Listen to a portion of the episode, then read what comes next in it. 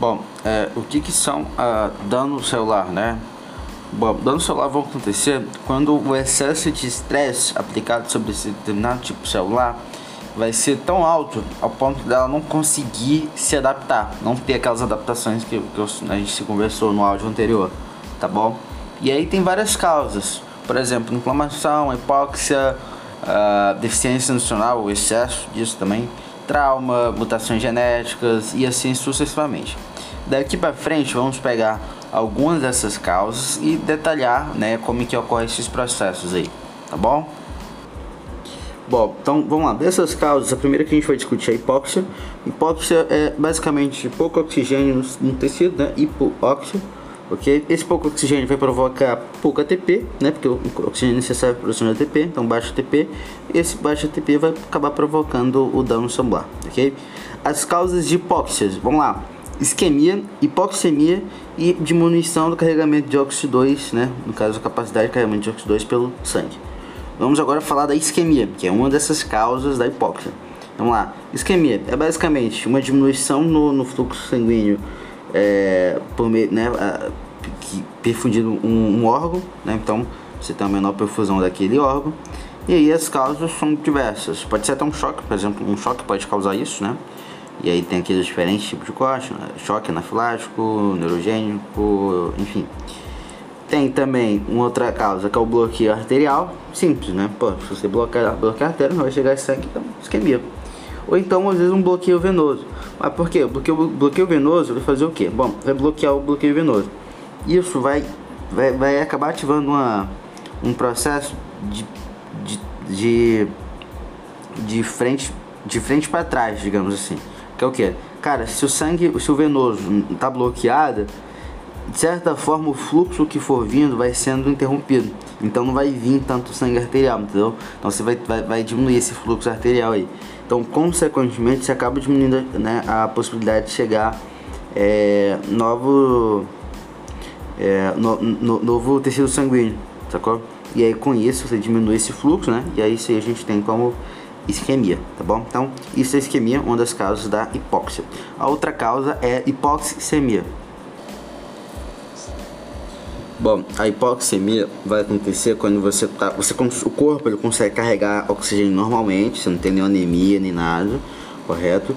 Mas aí você vai ter o que? Uma baixa pressão parcial de oxigênio, que consequentemente, isso no caso, é uma pressão parcial de oxigênio menor que 60 é, milímetros de mercúrio, e com a consequente baixa uh, saturação de oxigênio, menor que 90%. Então é como se aquele sangue ali tivesse pouco oxigenado. Então a gente você, vai ter o que? Uma hipoxemia, entendeu? E aí tem várias causas para você ter hipoxemia. Por exemplo, a por exemplo, a fração inspirada de oxigênio pode estar baixa, entendeu? Fração inspirada, FiO2. O que, que é isso? É basicamente a proporção de oxigênio no, no ar, entendeu? altas altitudes, FiO2, né, é, a fração inspirada é baixa, quanto que baixas altitudes, essa fração já é um pouquinho maior. Por quê? Porque essa fração aí vai influenciar o que? Na pressão maior do O2, que é basicamente a pressão que o O2 vai influenciar ali sobre os alvéolos. Passando os alvéolos, a gente vai continuar tendo uma pressão do sangue, do, do oxigênio, no caso agora para fixar a, a, aos eritrócitos, né, no caso a hemoglobina, e aí a gente chama de pressão menor de O2. Ocorre essa fixação Aí você vai acaba correlacionando com, né, se não tiver nada assim entre um e outro, acaba correlacionando com o quê? Com a saturação de oxigênio, que é a porcentagem de quantas hemoglobinas estão é, com O2 ou não, entendeu? Então perceba que FiO2 influencia P maior O2, que influencia P menor O2, que influencia a saturação de oxigênio. Quando você tem uma P menor de oxigênio, né, uma pressão é, de oxigênio menor, é, que 60 milímetros de mercúrio e, né, ou uma saturação de oxigênio menor que 90%, você acaba tendo esse quadro de hipoxemia, tá bom? Ok, e o que que difere a hipoxemia com a outra causa de hipóxia, que é a diminuição de O2 carreado pela capacidade né, no, no, no, sangue? É porque é o seguinte, cara, na hipoxemia você tá com normal, sabe? Você não tem nada ali, problema de carregamento.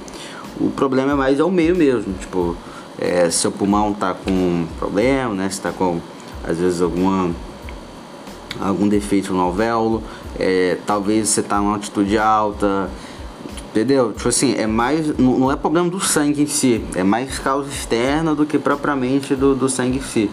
Tá bom? Então essa que é a diferença. Inclusive agora eu vou entrar mais em detalhes a respeito desse decréscimo do carregamento de oxigênio no sangue, tá? Que é outra causa, a terceira causa. Lembra?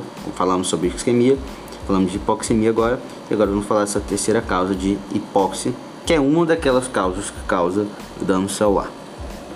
Bom, e falando dessa, dessa capacidade de, de carregar oxigênio, tem várias causas. Anemia, tá?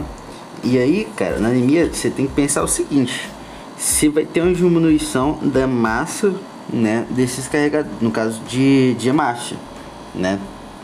Pode ser de hemácia, pode ser de hemoglobina, enfim, foda-se. Você vai ter ali anemia. Beleza, tem vários tipos de anemia. Você já deve ter visto aí. Tá careca de saber disso. Uma coisa importante é na anemia, a pressão de O2 vai estar tá normal. E a saturação também vai estar tá normal. Porque assim, pô, tem pouca hemácia. Beleza, o oxigênio vai se ligar aquelas poucas, mas vai se ligar. Tem pouca, mas vai se ligar, entendeu? É tipo assim, imagina que você tem menos ônibus. Ele vai continuar lotado. Entendeu? Vai fazer o quê? Vai deixar de entrar só porque tem menos ônibus? Não, vai entrar. Entendeu? Então a saturação de oxigênio vai estar normal, a pressão de oxigênio também vai estar normal. Anemia, ok. Mas como você tem poucos carregadores, entendeu? Seja hemácia ou seja problema de hemoglobina, que seja. Aí, cara, a capacidade de levar oxigênio vai ser baixa também. Outra causa, envenenamento de, por monóxido de carbono, tá? Lembra o monóxido de carbono, ele tem uma, uma atração muito maior do que o oxigênio, a hemoglobina prefere o monóxido de carbono do que o oxigênio. E esse monóxido de carbono pode vir de algumas causas, como por exemplo cigarro, é, fumaça de fogo, né, é, exaustor de carro, aquecedor de gás, enfim, essas coisas aí, correto? E aí nesse caso, ó, a pressão de O2 vai continuar mesmo, porra, pressão em cima ali da imagem para fazer a, ligação, para dar o fish, continuar a mesma. O problema é que como ela tá ligada com monóxido de carbono, ela não vai se ligar, correto? Então a saturação, que é aquela proporção que eu falei com vocês sobre do, do oxigênio com, com hemácia, com hemoglobina, vai estar tá baixa, então a saturação vai ter baixa. E aí é um outro exemplo de diminuição da capacidade de levar oxigênio, tá bom? Bom, outra causa né, que vai diminuir também essa capacidade de carregar é, oxigênio é metameno, caralho, metamoglobinemia, tá? Vamos lá, agora vai. Meta-hemoglobinemia. Show. Beleza. Bom, vamos lá. O é, que, que acontece nesse caso aí, cara?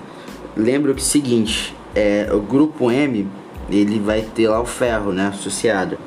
Beleza. E aí o ferro geralmente é o que? Ferro mais 2, né? É, o estado oxidativo dele é 2 mais. Que vai ligar com o O2, 2 mais O2, entendeu? Nesse caso aqui ele vai estar 3 mais. E aí são algumas causas, né?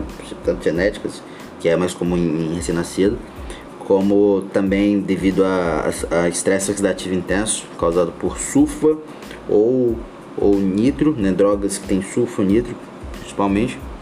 Tá, a questão é, você vai estar tá lá com ferro 3+, ao invés do 2+, o oxigênio não vai se ligar, né? E aí, consequentemente, a, a sua pressão de O2 vai estar ok, mas a saturação vai estar lá embaixo, tá? E aí, esse é o quadro da meta hemoglobinemia, tá bom? Que é uma também das causas dessa que pode levar à diminuição do carregamento de oxigênio, que é uma das causas da hipóxia, tá bom? Beleza, como é que esse paciente ele vai chegar? Ele vai chegar com cianose e com um sangue cor de chocolate, bem marrom mesmo, assim, tipo, bizarramente marrom, tá? Por causa disso, não tá levando oxigênio, então vai ficar muito marrom, tá? É, bom, possível tratamento, só para saber, é azul de metilato, tá bom? Você dá azul de metilato que ele, é, ele, ele, ajuda a reduzir essa, essa quantidade de ferro 3+, levando eles para ferro 2+. Bom, quanto ao paciente lá que né, acabou sendo envenenado por monóxido de carbono, tem alguns sintomas que é legal de saber, tá bom? E aí vamos lá. A pele dele vai ficar vermelhada, parecendo uma cereja, né? Porque, pô, tá, tá com dificuldade para levar oxigênio, então vai ficar vermelhado, tá bom? É, se ele continuar muito tempo assim, sem, sem esse oxigênio, ele pode entrar em coma e morrer, tá bom? E um sinal bem anterior a ele ter essa pele avermelhada é dor de cabeça. Então ele começa com a dor de cabeça, não esquece, dor de cabeça, tá bom? E aí esse sinal da dor de cabeça vai evoluindo para essa pele mais avermelhada, ele vai começando a ficar com, entendeu? Sem oxigênio, sem oxigênio, e quando vê, pode estar em coma e pode levar à morte, tá bom? Então, é, é isso que a gente queria falar a respeito dessas causas que levam a hipóxia, tá? Lembra que a gente conversou já sobre essas causas? Vamos lá, hipoxinemia, isquemia e diminuição no carregamento de oxigênio. Agora a grande pergunta é por que, que a hipóxia ela causa dano no celular. E agora a gente vai entrar um pouquinho nesse método, tá bom? E é aquilo que a gente já conversou, sem oxigênio, sem ATP, né? Não vai ter lá a formação da ATP. É, consequentemente, sem ATP, tá? Por que, que a célula fica ferrada? Porque sem ATP, cara, você vai ficar sem a bomba de sódio potássio, que depende de ATP. Com isso, o sódio vai querer entrar, né? Lembra que o sódio ele é jogado para fora e o potássio é botado para dentro para ter esse aqui. É, nesse padrão aqui, no caso a gente está tendo sódio e potássio desequilibrado, então o sódio vai entrar que nem maluco para a célula. Na hora que ele entra, ele vai atrair quem? Vai atrair água. Consequentemente, você vai ter um edema dessa célula, entendeu? E aí uma possível ruptura dessa célula e lesão, entendeu? Pode ser também porque quando você tem pouco ATP, você acaba tendo uma, um aumento da concentração de cálcio no meio citoplasmático. Lembra que o cálcio não pode ficar no citoplasma, porque o cálcio é que nem pólvora, perigoso, né? Então, o cálcio tem que ficar dentro de retículo endoplasmático granular ou então fora. E aí, no caso, como algumas bombas de cálcio são dependentes de ATP, quando você tem baixa ATP por causa dessa baixa de oxigênio, você vai ter o que? Cálcio no citoplasma, que vai ativar um monte de vias lá que são é, perigosas, né, que vão levar ali a, a, própria lesão celular, porque vai ativar algumas enzimas específicas ou é, cascatas, entendeu? Que estão relacionadas com, com o processo de lesão celular, entendeu? Então é isso que você precisa saber em relação a esse processo de isquemia, como que a hipóxia, no caso, né, causa esse processo de lesão, ok? Bom, depois disso tudo, né, a gente tem que entender que é o seguinte, bom, a célula tá ferrada, tá ferrada, mas até um certo ponto dá para recuperar. E aí, qual vai ser esse ponto? Qual que é o hallmark, né, para essa recuperação? Edema celular. Então, se ela está com edema, e aí quando eu falo edema, a gente está falando de perca de microvelocidade, né? Você, acaba, você fica inchado, né? Você perde ali suas dobrinhas, ok? É, você acaba tendo um, um, um edema ali do retículo plasmático rugoso, que o bolsão vai embora porque está inchado consequentemente você tem uma produção de proteína em queda. É, que mais? A sua membrana, ela ficou toda cheia de bolha. Ah, mas por quê? Porque o seu esqueleto está lá, né? Então qualquer coisa que vinha mais, o seu esqueleto continua fixo. Né? O que vai mudar é o que? São criação de bolhas, para justamente tentar ganhar espaço. Mas enfim, a, questão é, cara, você vai ter ali um edema, beleza, dá para recuperar quando tá em edema. Quando é que não dá mais para recuperar? Tipo assim, já era, já foi é quando você tem é, dano em membrana, tá? E aí quando eu falo dano em membrana, pode ser mais, mais o caso assim, mais exposto possível, que aí é a membrana né, citoplasmática mesmo, beleza? E aí quando você fala disso, a célula toda se rompe, você libera algumas enzimas na circulação sanguínea, e aí você acaba usando seus enzimas para saber se teve ou não lesão, por exemplo, no caso de um infarto. Outro tipo de membrana também pode se romper mitocondrial, Cara, romper membrana mitocondrial já era também. Ah, por quê? Cara, porque é o seguinte, na membrana interna da mitocôndria você tem citocromo C, que é o que de fato vai fazer a porra rolar, né, acontecer. Então mesmo que você volte oxigênio, se não tem citocromo C, adiantou nada, já foi, já era, entendeu? E além do que é o seguinte, quando você, você liberou o citocromo C no citoplasma, o que, que, vai acontecer? Ele vai ativar a via de, via de apoptose. Então também já era. Então você só tá vendo o que vai acontecer logo depois, que vai ser a lesão de toda a célula. Então já era. E outra possibilidade é você ter lesão na membrana do lisossomo. Que já imaginou? Lesou a membrana do librossomo. Já era também, pô, liberou aquele tanto de conteúdo ali. E a gente tá lembrando que tem, a gente tem um citoplasma cheio de cálcio. Cara, já era também. Então, tá? então esses são os três é, hallmarks associados ao dano, assim, reversível no caso, né? Quando o dano já se torna irreversível, que são essas lesões de membrana. E quando tá em edema, ainda é reversível, tá? Dá pra consertar, ok? Beleza. Então, como resultado, a gente vai ter o que? A morte celular, tá bom? E aí, falando sobre morte celular, a gente vai discutir no próximo áudio, beleza? Vejo vocês até lá, no próximo. Até mais.